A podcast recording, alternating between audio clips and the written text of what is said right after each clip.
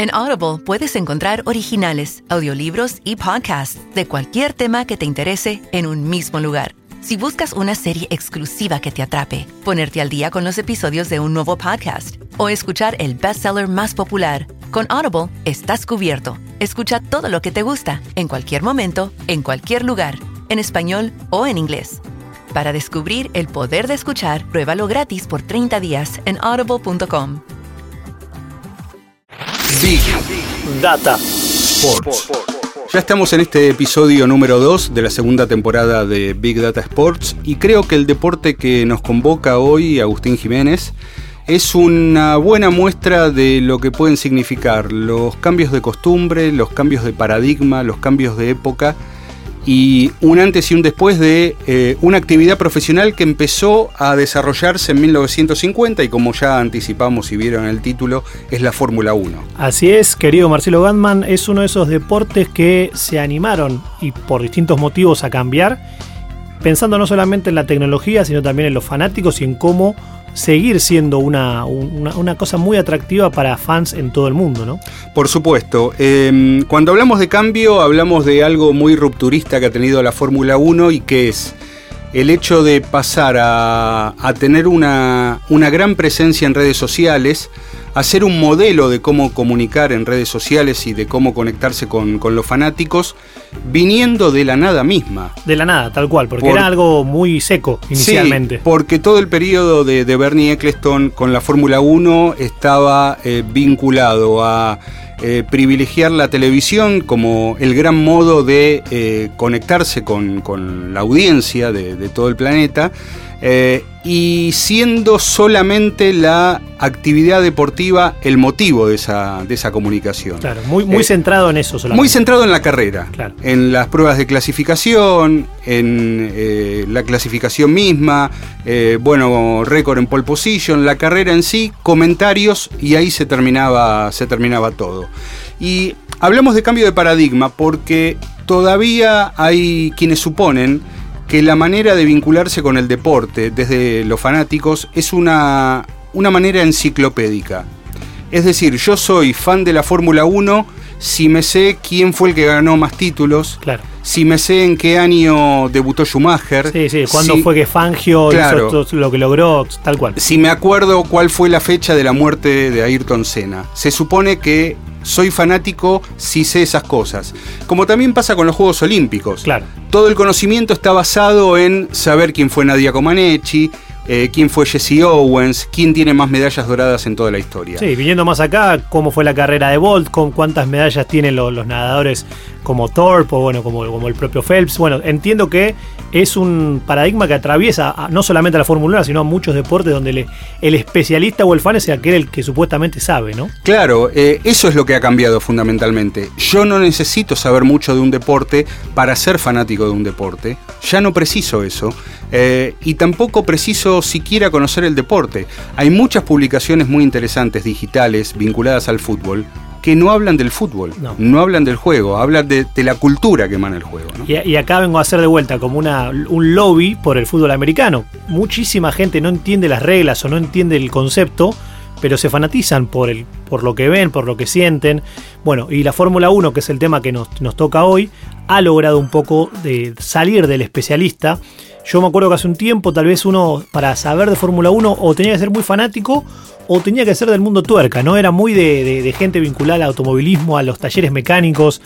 Hoy, por suerte, eso se ha cambiado desde una estrategia de, bueno, del centro de la Fórmula 1, ¿no? Sí, eso lo dicen las cifras que enseguida vamos a empezar a, a comentar. Para tener una ayuda extra en este asunto que vamos a conversar hoy con Agustín, recurrimos a Diego Durruti. Diego es un especialista. Un verdadero especialista. Es un periodista vinculado desde siempre al automovilismo y particularmente a la Fórmula 1. Eh, fue director de la revista Corsa, lo cual ya nos remite también a otra época. Un clásico del mundo tuerca, justamente, en, no hace mucho tiempo atrás, ¿no? Y nos va a ayudar a desentrañar algunas de estas cosas que queremos comentar. Y lo primero que le pedimos a Diego Durruti es que nos explique qué fue exactamente lo que cambió en la Fórmula 1 para llegar a este momento de explosión en redes. Eh, durante mucho tiempo la Fórmula 1 fue unipersonal, dependía de las decisiones de Bernie Eccleston, un tipo que eh, hizo crecer muchísimo la Fórmula 1, le hizo crecer a su modo, eh, y le dio resultado, ¿no? Pero a partir de que Liberty Media adquiere eh, la mayoría del paquete de acciones de la Fórmula 1 y empieza a tomar decisiones, es como que quieren darle un impulso y adaptarla a, estos nuevos tiempos, ¿no? Cosa que Bernie Eccleston eh, la dejaba de lado. Bernie Eccleston no le interesaba, nunca le interesó en las redes sociales, su negocio pasaba por organizar carreras en, lugares singulares de, Asia, por ejemplo, y eh, tener rédito de la parte televisiva, de los derechos de televisión. Eh, a partir de, no tener nada, tener un poquito, ya hay un crecimiento bastante importante. De hecho, eh, en lo que fue el ejercicio del 2017, la Fórmula 1 fue la marca deportiva que más creció en redes sociales, seguida y lo que no es poco con la Fórmula E, que es otra categoría que también hace muchas cosas en cuanto al tema de las redes una categoría eléctrica que difiere mucho de lo que es el concepto de la Fórmula 1, pero bueno, tanto la Fórmula 1 eh, eh, con lo que es Twitter, Facebook, Instagram y YouTube, ahora tiene eh, una, cantidad de seguidores que se eleva a 11 millones, casi 12 millones, y si vos la comparás, Marcelo, con lo que fue el 2016, y creo que ahí está, en la comparación justamente está el crecimiento que tuvo, fue un incremento del 54.9%. ¿eh? de, crecimiento en redes sociales. Así que es obvio que, están haciendo eh, crecerla, eh, incluso ahora le permiten a los equipos hacer su propio contenido dentro del, pit lane, algo que estaba prohibido en la época de Eccleston. para lograr el máximo objetivo, que es que la Fórmula 1 llegue a más gente.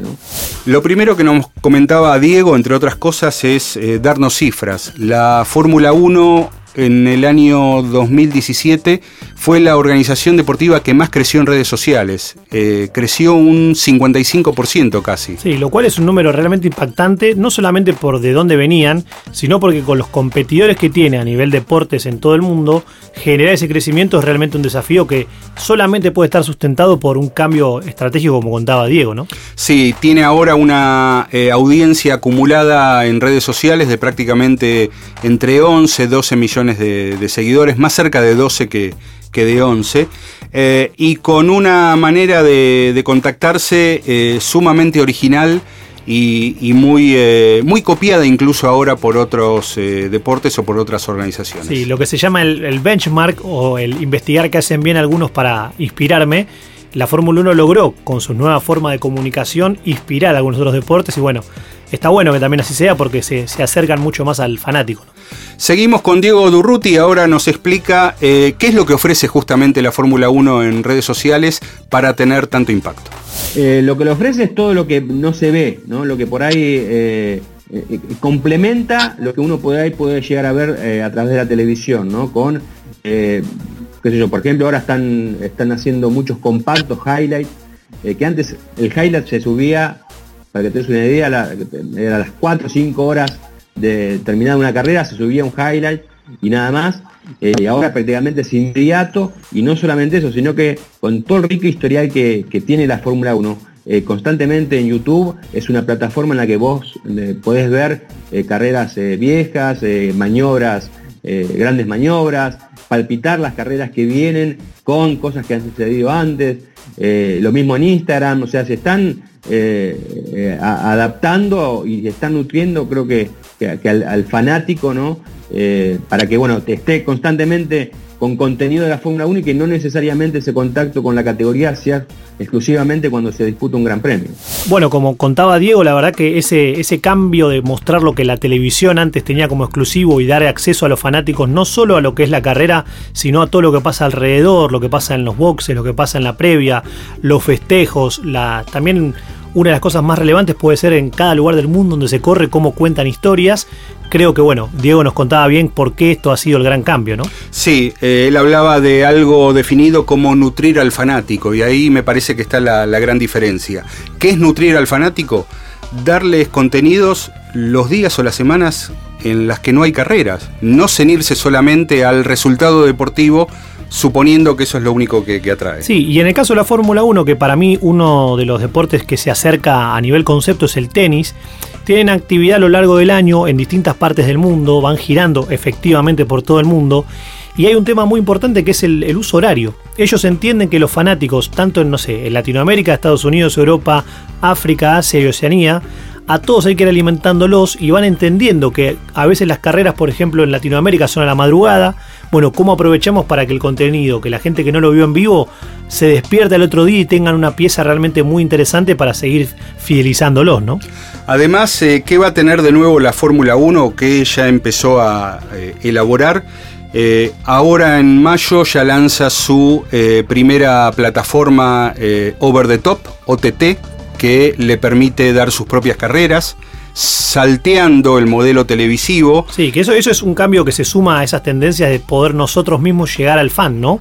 Eh, creo que es una gran apuesta y sobre todo algo tan asociado a la televisión como fue la Fórmula 1 durante mucho tiempo. Claro, em, tiene acuerdos con Netflix para producir eh, documentales y va a empezar a enfocar ahora sí las carreras y todo el, el circo de, la Fórmula 1 eh, con otro enfoque. Eh, por eso le pedimos a eh, Diego que nos explique, bueno, qué etapa cree él que se viene ahora en la Fórmula 1. Yo creo que estamos en vísperas de, un, de una explosión de la Fórmula 1.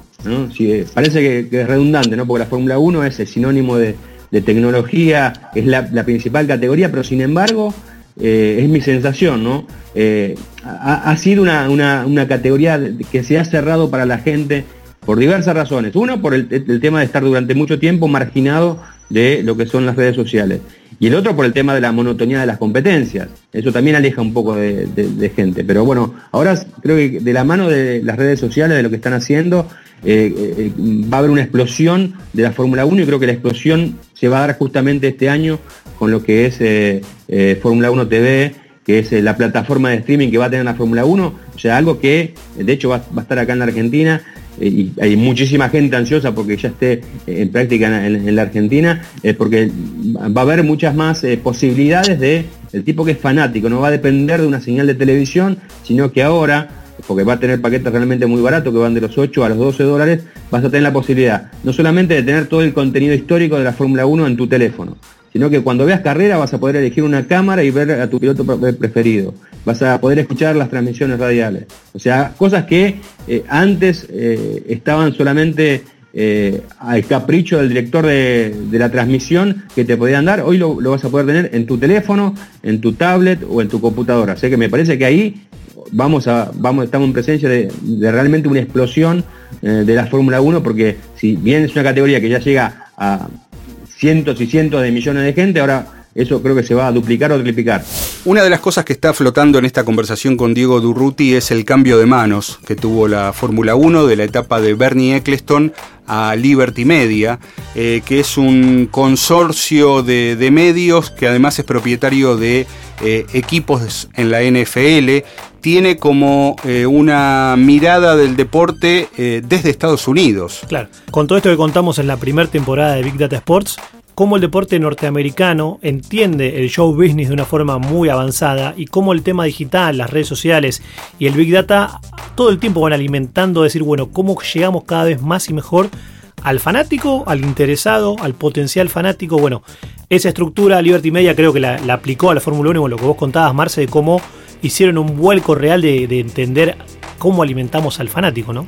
Sí, primero hicieron un diagnóstico y ese diagnóstico indicaba que el público de la Fórmula 1 estaba envejeciendo.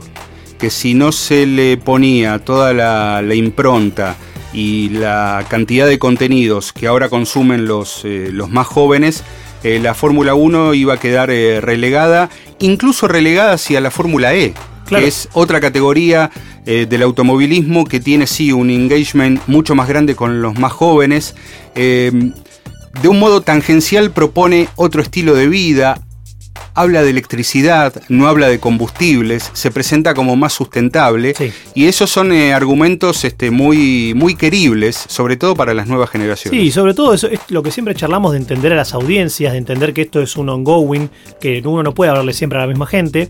Y hace un tiempito Nielsen, una de las empresas que mide data, sobre todo en Estados Unidos, sacó una especie de, de, encuesta, de ranking con gente menor de 30 años, donde les preguntaba a nivel eh, automovilismo, o sea, o, motores, qué era lo que más les gustaba o qué era lo que consumían si es que consumían algo.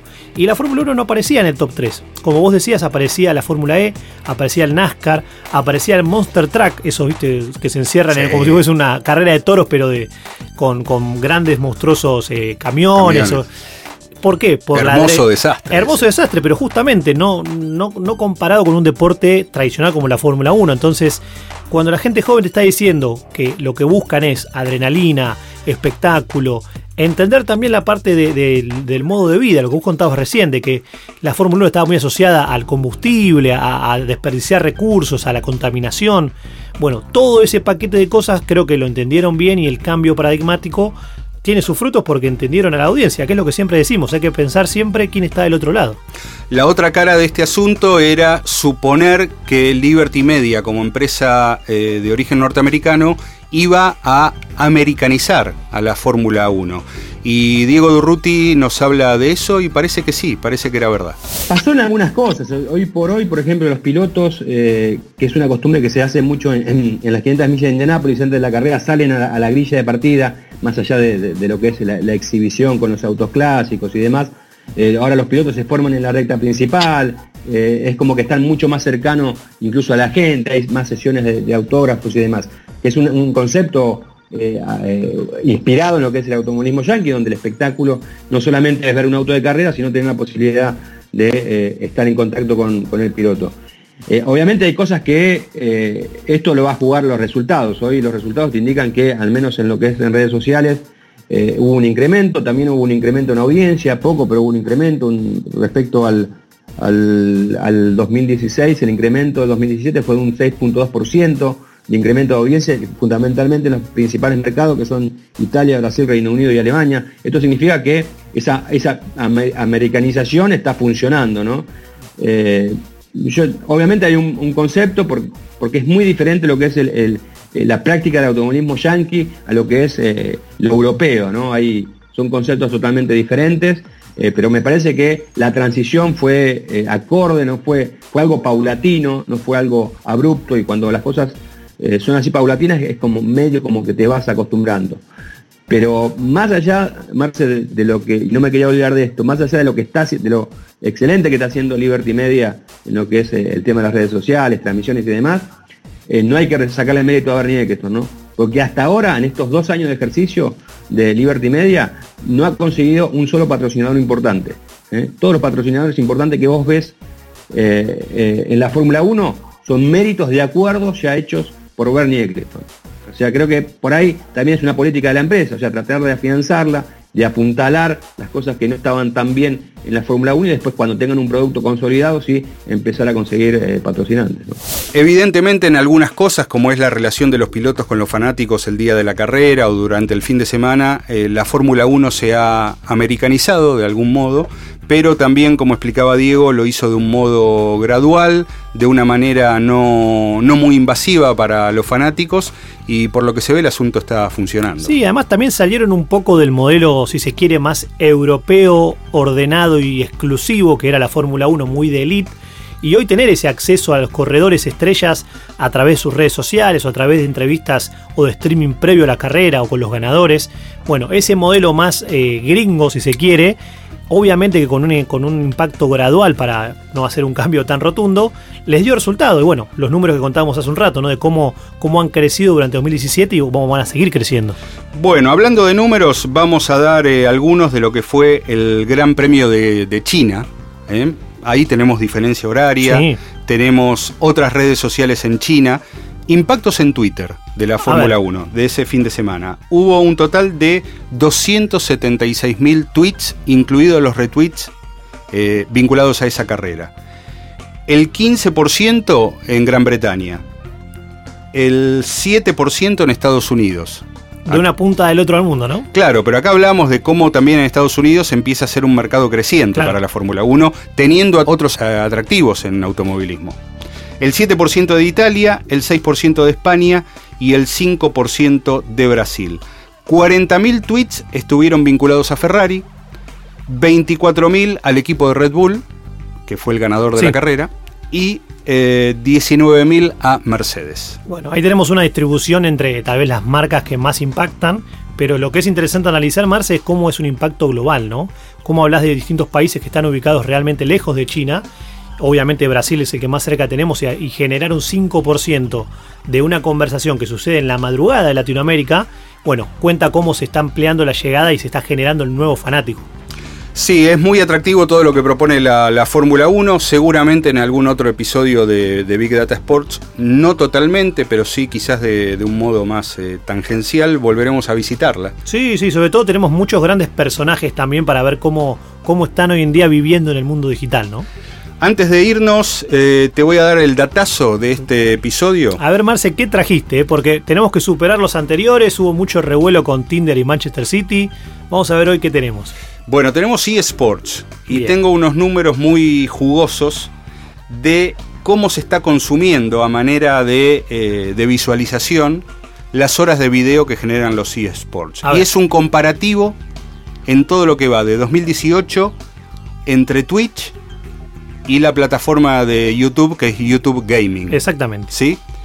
El 82% de los videojuegos, de los eSports que se consumen en video, corresponden a Twitch el 18% es para YouTube, hablando de los 20 principales títulos entre los que están el, Fortnite. Sí, gran furor este año. Creciendo y que está en segundo lugar, el League of Legends, el Dota 2, el Overwatch. El décimo lugar para el FIFA 18. Sí, que eso siempre a mí es algo que personalmente me sigue llamando la atención. El, digamos, un poco la pérdida de terreno que tuvieron los, los deportes tradicionales o los nuevos en la parte electrónica, en los esports. Han perdido bastante contra los juegos de rol, contra los juegos bueno, de primera persona, y es un tema que vamos a poder profundizar en el futuro, pero es algo que me llama la atención.